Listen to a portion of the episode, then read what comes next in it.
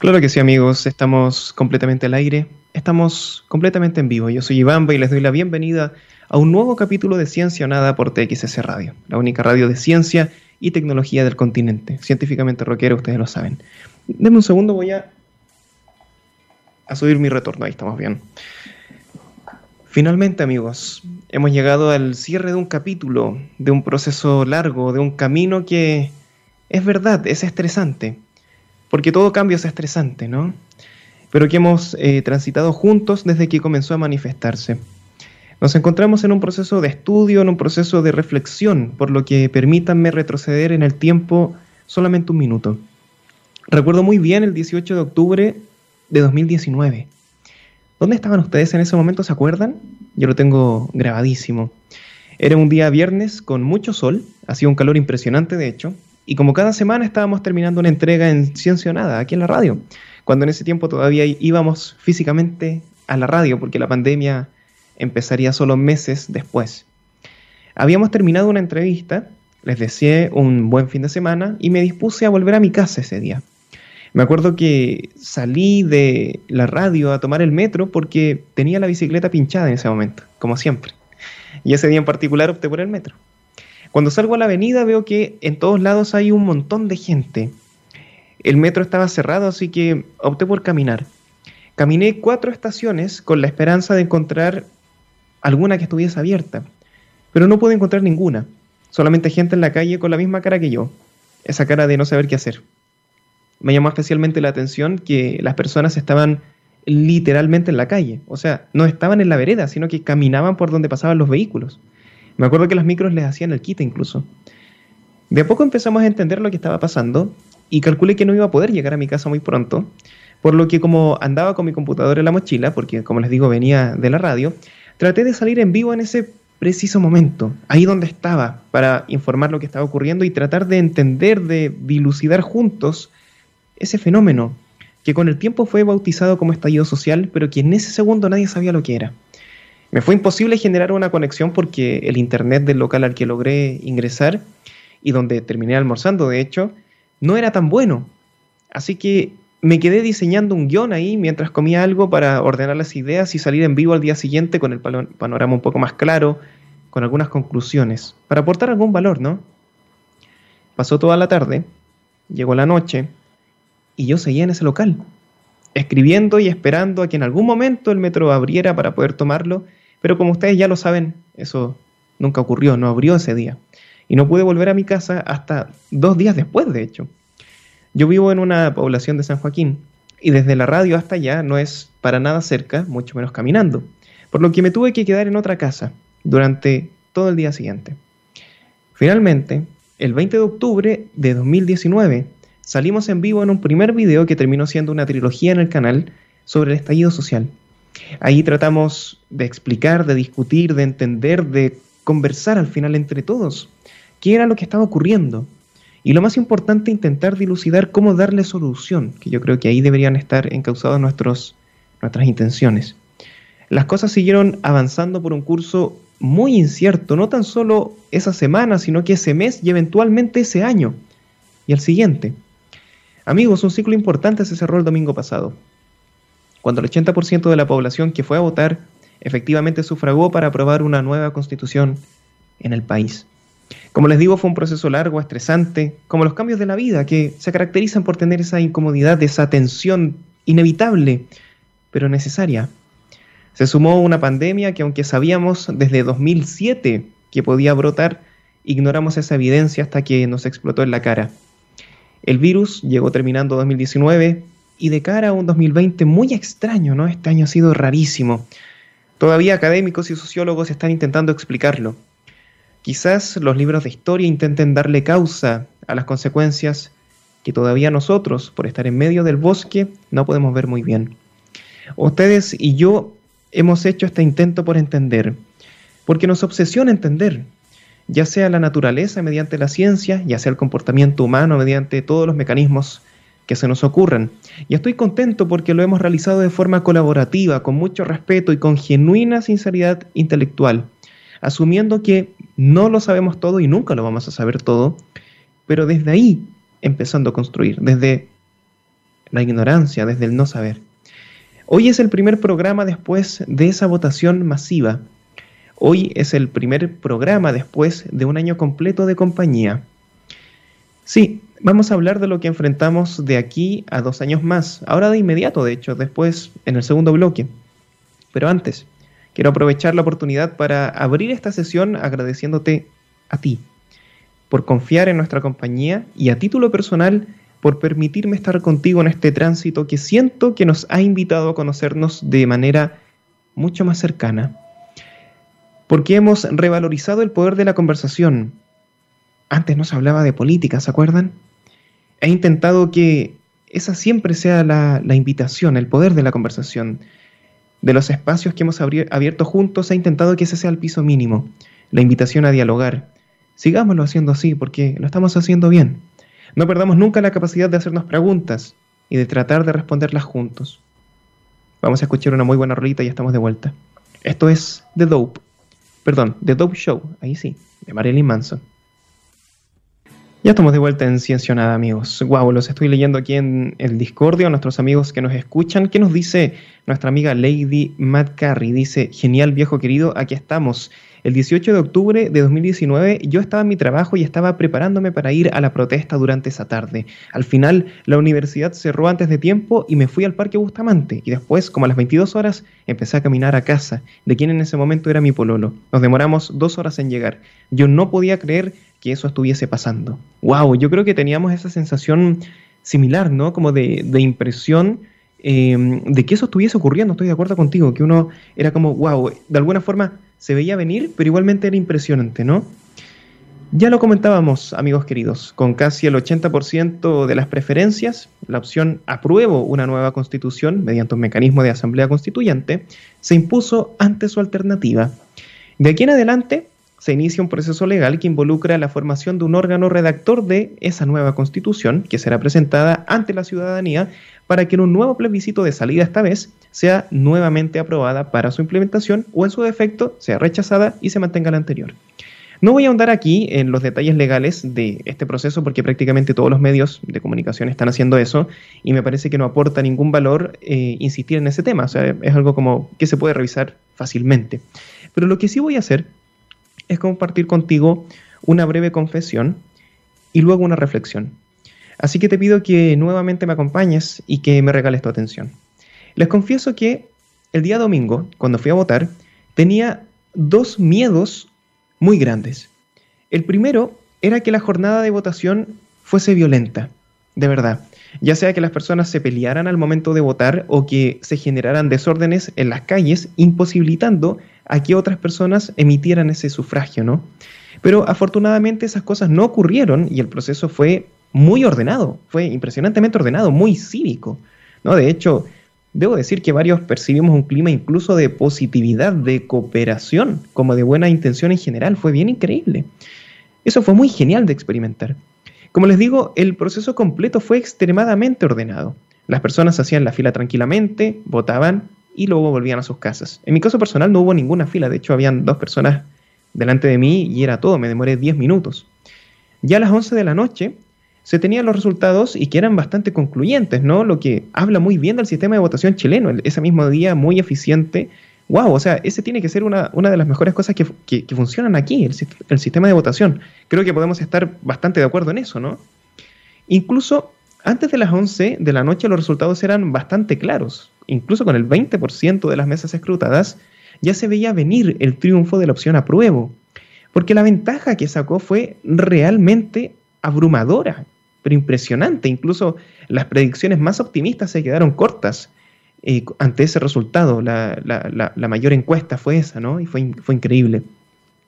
Que el triunfo fuese holgado disipó de inmediato mi segundo miedo, y era que existiera un resultado demasiado polarizante. Un triunfo, imagínate, de un 55%, un triunfo de un 60%. ¡Wow! Eso hablaría casi de la mitad del país frente a la otra mitad del país y eso estresa demasiado la discusión pública y hace que sea muy difícil conversar sin politizar absolutamente todo y sin caer en estas cosas que estamos tratando de dejar de lado para conversar tú y yo. se, llega a, ese nivel, con, con esa polarización, a ese nivel de que ya es imposible sostener ninguna discusión de ideas. El resultado holgado garantiza que al menos la mayoría está ampliamente de acuerdo en un piso mínimo.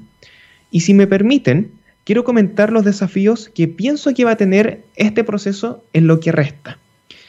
Lo primero que creo que tenemos que hacer es dejar atrás la discusión de apruebo versus rechazo. Veo algunas personas, son muy pocas, eso sí, son pocas, pero las hay, que insisten en esa pelea que ya ocurrió y que a estas alturas no tiene ningún propósito. Entonces, hay que continuar adelante. El siguiente paso es entender que no estamos de acuerdo en todo. Y ese, a mi juicio, es el desafío más grande que tenemos hoy, que es ponernos de acuerdo incluso entre quienes optaron por la opción apruebo, porque convengamos que se trata de un grupo completamente heterogéneo, completamente distinto entre sí. Hay personas que votaron apruebo por los derechos del agua, otros lo hicieron por la plurinacionalidad, otros lo hicieron por sus abuelos, otros lo hicieron para que se acabe el corporativismo y otros porque quieren quitarle presión a un sistema que está estresado. Todas esas motivaciones, por supuesto, que son completamente válidas, pero no hay dudas de que son muy distintas entre sí y tienen pocas cosas en común. Por lo que lo mejor que se puede hacer es buscar más cosas en común para intentar impulsarlas juntos. Y donde no existe acuerdo, que está bien que así sea, negociar, con la otra parte, conversar con la otra parte y buscar ese acuerdo. Y esa es otra cosa que tenemos que desmitificar de una vez por todas, amigos queridos. Actualmente, por una razón que yo no entiendo, está mal vista la negociación. ¿Se han dado cuenta de eso? Como si fuese algo malo ceder algo para conseguir otra cosa, siendo que es parte fundamental del comportamiento humano y está perfecto que así sea, que uno negocie con otra persona. Si tú y yo queremos resolver algo, si tenemos un conflicto y queremos llegar a una solución, Ninguno de los dos puede iniciar esa discusión pensando que se va a llevar el 100% de lo que cree. Porque si los dos pensamos exactamente lo mismo y tú te quieres llevar el 100% y yo también, entonces no vamos a negociar y no va a pasar nada y nos vamos a quedar cada uno en su posición y no vamos a avanzar. entiendo que, perdón, entiendo que los extremos polarizados, tanto de izquierda como de derecha, creen que negociar es traicionar, entre comillas, porque como buenos polarizados, creen que todo el mundo es tonto, menos ellos, y de ahí no salen nunca. Por eso son personas con las que no se puede ni siquiera conversar. Espero sinceramente que el inicio de este proceso esté marcado por la deliberación bien intencionada, por la conversación intelectualmente sincera y con miras al bien común. Creo que esos tres componentes son claves. Tenemos que negociar así, tenemos que conversar así. Dejemos de tratar de interpretar por la fuerza que el otro dijo algo que realmente no dijo, solamente para ganar un punto miserable en la discusión o solamente para posturear en Twitter y ganar un RT de alguien que no conoces y que le da lo mismo tu vida. Primero, porque eso es intelectualmente deshonesto y segundo, porque no contribuye a solucionar ningún problema. Amigos, una de las conclusiones positivas que se obtuvieron en el proceso de cabildos, que comenzó hace mucho tiempo, eso no comenzó ahora, el proceso de cabildos, una de las conclusiones es que la gran mayoría de personas es moderada. Son muy pocos aquellos que responden a la clásica caricatura de soy comunista y quiero todo gratis o soy facho y no quiero ninguna protección social para nadie. O sea, esas personas son tan pocas que estadísticamente son despreciables en la sumatoria. Ninguno de nosotros se siente en ese extremo porque es una caricatura tan absurda y tan ridícula que casi nadie puede responder a ella, ¿no? Es, es, algo demasiado simple, la realidad no es tan fácil. Entonces, partamos desde esa base positiva. Todos queremos lo mejor posible para todos, ¿sí? Y la gran mayoría de nosotros somos personas moderadas, que estamos dispuestas a conversar con el otro. Eso es buenísimo. Y creo que podemos partir desde esa base, tenemos cierta evidencia para creer eso. Otro punto que considero extremadamente importante y que creo que debiese plantearse antes de cualquier discusión es que los recursos, esto es incómodo decirlo, pero hay que decirlo porque es verdad, es que los recursos son limitados, sobre todo en países latinos como el nuestro, donde disponemos de menos dinero que los países del primer mundo, por supuesto, tanto porque nuestra, nuestra capacidad productiva es menor, como porque los políticos en esta parte del mundo tienden a ser más corruptos, y eso es un hecho, ¿no? ni siquiera es una opinión personal. Aquí hay dinero que desaparece de las arcas públicas y aparece en las cuentas corrientes personales de personas que tienen cargos inventados que no ayudan a nadie. Eso pasa aquí. Aquí encontramos al amigo del primo, del hermano, de un tipo que nadie conoce y que sin ese cargo inventado estaría buscándole formas a las nubes todo el día. ¿no? O sea, ahí tenemos robos millonarios de personas que se ponen de acuerdo para vulnerar sistemas de precios y modificarlos para su alza, en lo que se conoce como colusión. Aquí pasa eso, es una realidad y tenemos que conocerlo. Entonces, dejemos de pretender que esas personas van a desaparecer ahora, ¿no? Porque no lo van a hacer. Al contrario, van a seguir intentando sacar beneficios injustos a costa de los demás. Por lo que, por favor, consideremos esa realidad antes de discutir cualquier cosa y consideremos que ellos también van a intentar influenciar el proceso. Hay que tenerlo en cuenta, amigos, hay que tenerlo en cuenta. Pero volviendo al tema de los recursos limitados, si comenzamos la discusión entendiendo que tenemos 10 pesos, por ejemplo, tenemos 10 pesos, entonces es de consecuencia lógica entender que no podemos hacer 15 proyectos de un peso cada uno porque no da, porque no calza y hay que elegir entre qué hacer y qué no hacer. Bienvenidos a la realidad, amigos. Precisamente por eso tenemos que conversar tú y yo, porque tenemos que ponernos de acuerdo en qué vamos a hacer primero. Y luego tenemos que buscar la manera de conseguir más recursos para eventualmente poder hacer más cosas al mismo tiempo y ayudar así a muchas más personas. ¿No? Yo en lo personal, amigos, estoy esperanzado. Sé que esto suena así como que estuviese muy negativo, pero no, realmente no. Estos son avisos de, de buena intención precisamente porque tengo confianza, porque estoy, estoy, muy, estoy contento al día de hoy de que esto esté ocurriendo y que estemos conversando. Todas las discusiones que he mantenido, ya sean entrevistas, ya sea con amigos, ya sea con mi familia, ya sea con los Bimatrix, ya sea con la gente de mi barrio, los veo a todos, realmente te lo digo sinceramente, y esto sé que es un, es un ejemplo anecdótico lo mío, pero te lo quiero comentar. Los veo con ánimos de conversar, de escuchar, los veo con buena intención. Eso es muy valioso, y tenemos que valorarlo. Sigamos por ese camino y construyamos algo bueno entre todos. Yo creo que es posible, de verdad, siempre y cuando uno cambie en su foro interno y entregue lo mejor de sí para los demás. Y precisamente de eso les voy a hablar en el siguiente, en el siguiente bloque, de cambiar individualmente para tener una, un impacto positivo en el, resto de personas. Pero antes los voy a leer porque sé que la discusión está muy encendida aquí en los amigos de Discordio. A ver qué nos dicen. Estábamos leyendo la Ivy que nos contaba el contexto en el que se encontraba. A ver, a ver. Ah, bueno, aquí están teniendo una discusión paralela. Eh, están hablando, ok. déjenme ordenar porque hay una conversación bien larga. Em, ok, mira, SciCat nos dice, gran parte de los países que no hacen negocios ni tienen ni un tipo de tratado con esos países. Vale, entiendo, ¿cierto? Entiendo, sí es el punto de la discusión. Claro, es lo que te digo, si es que uno no está dispuesto a mantener una, una, negociación con alguien, entonces nunca vas a llegar a nada. Eso por definición lógica. ¿No? Si tú quieres llevarte todo lo que estás planteando al principio y la otra persona también, bueno, imposible que se llegue a, un, a, una, a una conclusión. No, no hay manera de hacer eso. ¿no? ¿Qué nos dicen por acá? Mm, mm, mm, gracias, gracias amigos por, por los saludos. bueno, eh, bueno, ve, dice que no le cargaba la transmisión. ¿Te carga ahora? Decía que no lo podía ver. ¿Lo, ves con delay? Según yo, está, está bien por el momento.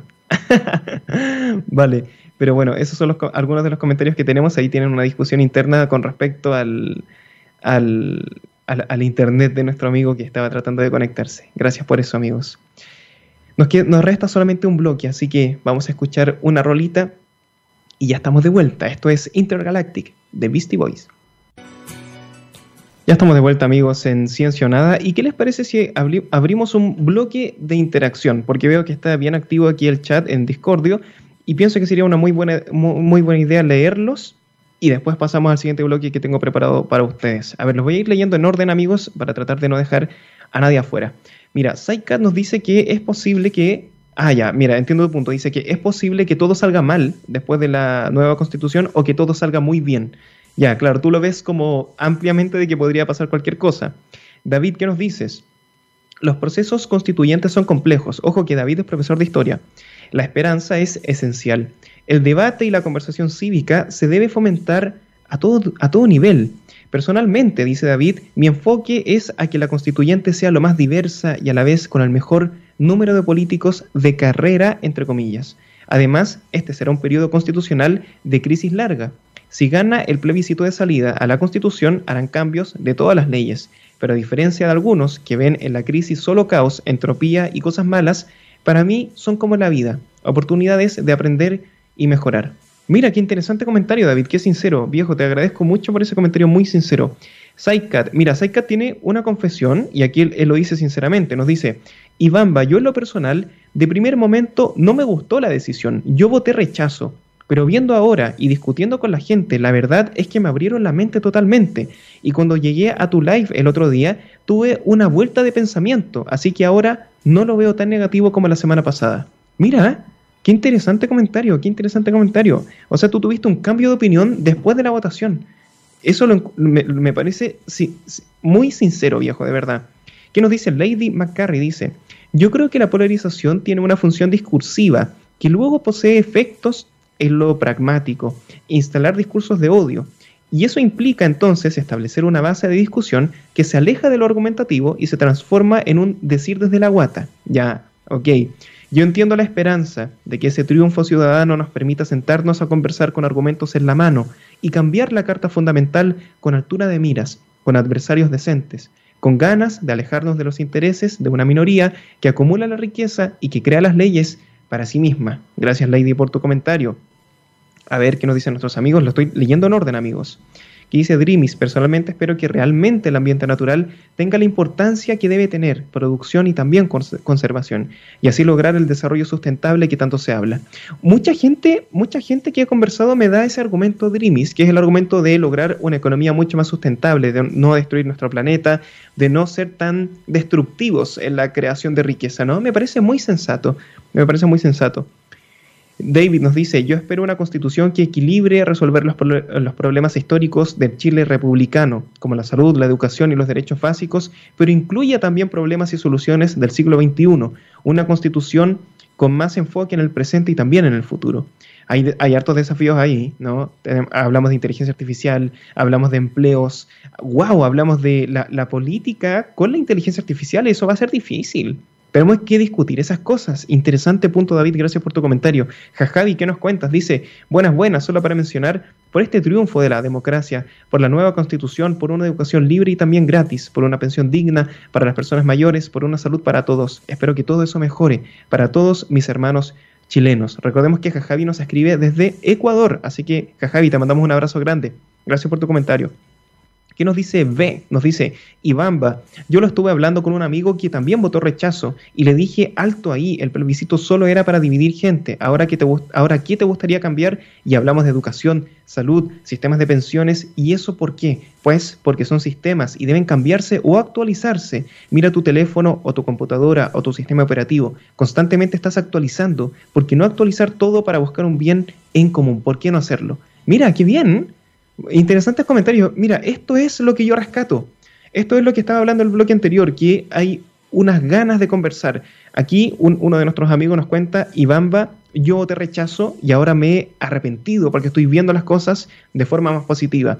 Nuestro amigo B nos cuenta que discute con su amigo, que también es parte de ese 20% que votó rechazo, pero que hoy día pueden conversar. Me parece excelente. Qué gran honestidad, dice David, a nuestro amigo Saikat. La idea es debatir, es debatir sin atacar a la persona. Aquí las personas que votan apruebo o las personas que votan rechazo son siempre respetados. Grande. Gracias, David. Gracias, muchachos, por los comentarios. De verdad, agradezco este, este pequeño bloque que nos podemos dar el lujo de leer todos los comentarios porque son buenísimos. Ahora sí, ahora sí podemos pasar al, al siguiente bloque. ¿Qué te parece, Gabo? Ahí en los controles. ¿Te parece excelente? Sí. Vamos a escuchar Elena de My Chemical Romance y ya estamos de vuelta con el último bloque, ahora sí que sí.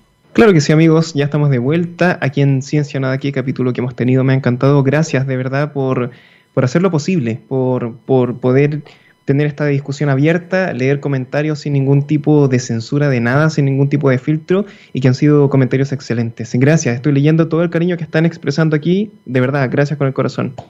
Amigos, hay algo de lo cual estoy convencido al día de hoy y es que una gran forma de mejorar el mundo, wow, lo más posible, eh, y que es algo que estoy seguro que la mayoría de nosotros deseamos conseguir, es comenzar paradójicamente con un cambio a nivel individual, que luego va a tener repercusiones positivas a nivel generalizado, a nivel social. Esto lo digo a propósito del proceso constituyente del cual estuvimos conversando, conversando en el bloque anterior junto con ustedes en la sección de comentarios, pero no se limita solamente a eso, porque esto es aplicable siempre y es algo que podemos comenzar a hacer tú y yo ahora mismo. De hecho, te voy a confesar, ¿no? Que estoy en ese proceso de mejora personal. Quiero eh, modificar las cosas que considero que son negativas en mí y potenciar las cosas que siento que son positivas, porque quiero ser alguien que impacte positivamente en la vida de los demás. Esto puede sonar un poco raro, ¿no? Pero te lo voy a decir igual. Y es que luego de reflexionarlo ampliamente y de meditarlo por mucho tiempo, de verdad, por mucho, mucho tiempo en soledad, he decidido que tengo un objetivo en la vida que consiste precisamente en sacar a personas de la desesperación, de la incertidumbre, mediante la divulgación de las ciencias, en primera instancia, y en segunda, mediante la generación de comunidades positivas. Sé que suena muy parafernálico lo que estoy diciendo y deben pensar, el Iván se volvió loco que está, que está hablando, pero es algo que me he propuesto a mí mismo luego de este proceso de reflexión, de introspección profunda, y por eso puedo dar fe de que la vida adquiere un color distinto cuando tienes un gran objetivo fundamental, ¿no? Y que puede ir cambiando, puede ir variando, solo entretenido. Porque cuando trabajas en ello, en, en esa labor, no tan solo te entrega calma, no tan solo te entrega tranquilidad, que eso ya es, bastante valioso, sino porque también te permite prescindir de las cosas que no son importantes y enfocarte en ese camino que has trazado para ti mismo. Por eso, este último bloque, y para despedirnos, lo voy a dedicar a contarte cómo lo estoy haciendo, porque me ha dado buenos resultados, eh, subjetivamente hablando, por supuesto, y puede ser que a ti también te funcione. Entonces, es casi como un, consejo de amigo, un consejo de hermano. Así que sí, voy a aprovechar esta edición editorial de Monólogo para compartirte algo que estoy seguro que va a generar un cambio positivo en tu vida. Lo primero que tenemos que entender es que el cambio más radical que puedes hacer en la vida de los demás parte por ti mismo, ya lo decía al comienzo. Uno puede exigirle a otra persona que haga mil cosas, pero si en última instancia esa persona no quiere hacerlas, entonces no las va a hacer. Hay un dicho que reza, no puedes prohibirle a alguien muy comprometido con sus sueños a que los consiga, como, como tampoco puedes motivar a alguien que no quiere ser motivado. Hay un ejercicio muy efectivo para caer en cuenta, para tomar conciencia sobre lo increíble que es esta capacidad de cambio y que de hecho es algo que aconseja realizar el psicólogo clínico Jordan Peterson, que consiste en sentarse, seguramente han escuchado este ejercicio, muy bueno, sentarte en tu cuarto, ahí en tu habitación, en tu pieza, y pensar genuinamente, con sinceridad intelectual, ¿cómo puedo hacer que este sitio sea mejor? Así de simple, esa pregunta, pero hacerla de verdad. Este solo lugar físico que yo habito, que atañe solamente a mí, ¿cómo puedo hacer que sea mejor? Durante ese cuestionamiento te vas a dar cuenta de que puedes sacar, por ejemplo, la basura que dejaste detrás del computador hace una semana, que puedes lavar los vasos sucios o que puedes ordenar un cable que tienes tirado en el suelo, por ejemplo. Te vas a dar cuenta de que con cosas muy pequeñas puedes cambiar completamente la experiencia que tienes en ese lugar en el que pasas mucho tiempo, por lo tanto es importante, y hacerlo más reconfortante para ti. El segundo paso a seguir consiste en hacer exactamente lo mismo, pero con aquellas cosas que tienen que ver con tu rutina, con eso que haces todos los días siempre igual. Porque si lo piensas, y esto es como evidente, pero uno no se da cuenta, la rutina puede ser fácilmente el 50% de tu día, por lo bajo, por lo que si cambias eso, entonces la mitad de tu día va a cambiar para mejor.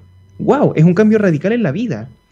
Si todos los días vas a la cocina, por ejemplo, a tomar desayuno y luego te vas al trabajo en bicicleta, entonces es una súper buena idea que tu refrigerador se vea limpio, que se vea ordenado, para tener una buena impresión de lo primero que ves en el día, por ejemplo. Puedes instalar un asiento acolchado en tu bicicleta para que los viajes sean más cómodos. Solamente estoy dando ejemplos. Insisto, cambiar esas pequeñas cosas pueden cambiar hasta la mitad de tu vida de tu día completo. Estos ejercicios no tan solo son efectivos para cambiar cosas en poco tiempo y de forma eficiente, sino también para darse cuenta de que tu mente, y ojo con esto, tu cerebro le da prioridad a aquello a lo que apunta. Esto es muy importante. Es como el experimento en el que te hacen contar los pases de básquetbol y no te das cuenta que aparece un tipo vestido de gorila bailando. ¿Han hecho este experimento? Y estás contando los pases y de repente hay un gorila que nunca lo viste y retrocedes el video y dices, wow, ¿verdad que estaba ahí? Nunca lo vi. ¿Cómo no lo vi? ¿Cómo no vi ese gorila bailando al medio de la imagen? No ves el gorila porque no estás apuntando tu atención a ese lugar. ¡Wow! Tu mente se sesga. Lo que hemos hecho en el ejercicio es apuntar tu atención a lo mejorable, en el ejercicio de mejorar tu habitación. Por eso estás más predispuesto a encontrar soluciones. Es una buena idea entonces comenzar a ser conscientes de a dónde apuntas tu atención, porque eso no puede ser algo que queda al azar. No puede ser una reacción reflejo que no entiendes muy bien de dónde viene, porque todo lo que entra aquí en tu cabeza tiene consecuencias en tu calidad de vida. Por lo tanto, tú tienes que ser el, el editor de ese medio que es tu mente. Ahí tiene sentido entonces lo primero, el tener un propósito fundamental en la vida, que es subjetivo, tú lo puedes crear para ti, qué es lo que tú quieres para tu vida, cuál es tu gran objetivo. Porque con eso claro, teniendo eso clarísimo, entonces es mucho más fácil identificar a quién poner atención y en consecuencia a quién no. Hay personas, por ejemplo, que hablan en torno a la queja. Yo sé que todos hemos conocido a alguien así, que habla siempre en base a la queja. Cualquier relato, cualquier vivencia que te cuentan es en base a estarse quejando porque apuntan su atención precisamente y de forma constante a cómo pueden reclamar en todas las situaciones que viven, y eso es, muy peligroso porque configura eh, tu mente para ponerle atención únicamente a lo malo, se enfocan en eso. Eventualmente esa persona se acostumbra a hablar así y se termina convirtiendo en alguien que se queja siempre, incluso aunque las cosas no le molesten verdaderamente, sino que simplemente está seteado para eso, porque apunta su atención de forma inconsciente y por lo tanto incorrecta. No se fija cómo va sesgando su mente. Es verdad, está bien ponerle atención a lo malo porque así te proteges de los peligros, ¿no? Tu mente también ha evolucionado con ese propósito. Pero no vale la pena hacerlo las 24 horas del día. No todas las cosas malas que enfrentas en tu día pueden causarte la muerte. No todas las cosas malas te amenazan seriamente. De hecho, las cosas malas que a veces ocurren no son tan importantes, pero nosotros nos fijamos demasiado en eso, porque tenemos un sesgo hacia lo negativo producto de la evolución. Por lo que, objetivamente, no vale la pena depositar el 100% de tu capacidad cerebral en eso. Evidentemente, no todos los problemas de las personas son consecuencia de prestar atención a lo incorrecto, porque hay cosas que no puedes controlar tú y que sí te afectan, eso también es un hecho. Mi único punto en este, no, mi único, pero uno de los grandes puntos de este bloque, es que sufras por los problemas que sí son reales, porque esos problemas hay que sufrirlos, sí, hay que vivirlos y hay que darle solución, pero no sufras por los que generas tú de forma innecesaria y te vas a dar cuenta cómo un montón de problemas van a desaparecer. Y ese es otro punto que quiero tocar ya para cerrar. Hay cosas que no puedes controlar en esta vida y eso es mejor aceptarlo antes que después. No es buena idea afligirse demasiado por no poder resolver problemas que simplemente no están bajo tu influencia. Hay cosas que sí puedes cambiar y que tienen relación directa con tu comportamiento, con las cosas que tú haces. A eso tienes que ponerle concentración, tienes que ponerle atención. Pero las que no, hay que sacar lecciones sobre eso y pasar página. Ya está, porque te puedes amargar más de lo que corresponde. Y me, voy a quedar con una reflexión final, y es que es impresionante darse cuenta de que a nivel universo, y aquí como poniéndonos un poco eh, astronómicos, a nivel universo, cuando uno toma conciencia de sí, cuando tú entiendes que pienso, luego existo, luego te das cuenta de que los cursos que, que toman las cosas en el universo pueden ser modificados por ti. Y por lo tanto el universo se vuelve autoconsciente gracias a ti. O sea, todas las cosas que eventualmente iban a ocurrir por azar, tú las puedes cambiar con intencionalidad. Es impresionante cómo puedes desear algo, diseñar un plan y modificar un resultado final para conseguir que las cosas tengan un curso diferente. Tienes esa capacidad. Es impresionante tener esa función de poder hacer eso, de que el universo en algún momento haya creado, entre comillas, por decir una palabra, creado, a un ser consciente de sí que puede influir en el curso de las cosas que antes eran influenciadas por nadie y que solamente seguían el curso del azar. ¡Wow! Tienes esa, ese potencial. Entonces, utilízalo, utilízalo para bien, utilízalo para cambiar tu vida para mejor y para impactar la vida de los demás de forma positiva. Y al final del día, amigos, recuerden que en esta vida todos estamos haciendo exactamente lo mismo, que es improvisar lo mejor que podemos. Así que al final del día no hay que tomárselo tan tan en serio. Voy a leer sus comentarios, amigos queridos. Yo sé que están aquí bien activos en el chat. ¿Qué nos dice Ryuken? Dice, tengo la esperanza de que todo sea mejor cuando se garanticen de forma efectiva los derechos de las personas que nos han sido negados por generaciones. Gracias, Ryukin, por tu comentario. Aquí tenemos muchas discusiones paralelas, ¿cierto? Los, amigos están comentando entre sí. Ahí me cuesta rescatar algunos comentarios porque hay muchas discusiones paralelas, pero gracias, amigos. Gracias por eso. Les agradezco por estar con nosotros un viernes más. Les deseo un excelente fin de semana en familia junto con sus amigos. Disfruten, pásenlo bien y cuídense. Como siempre, mucho amor. Chao, que estén bien.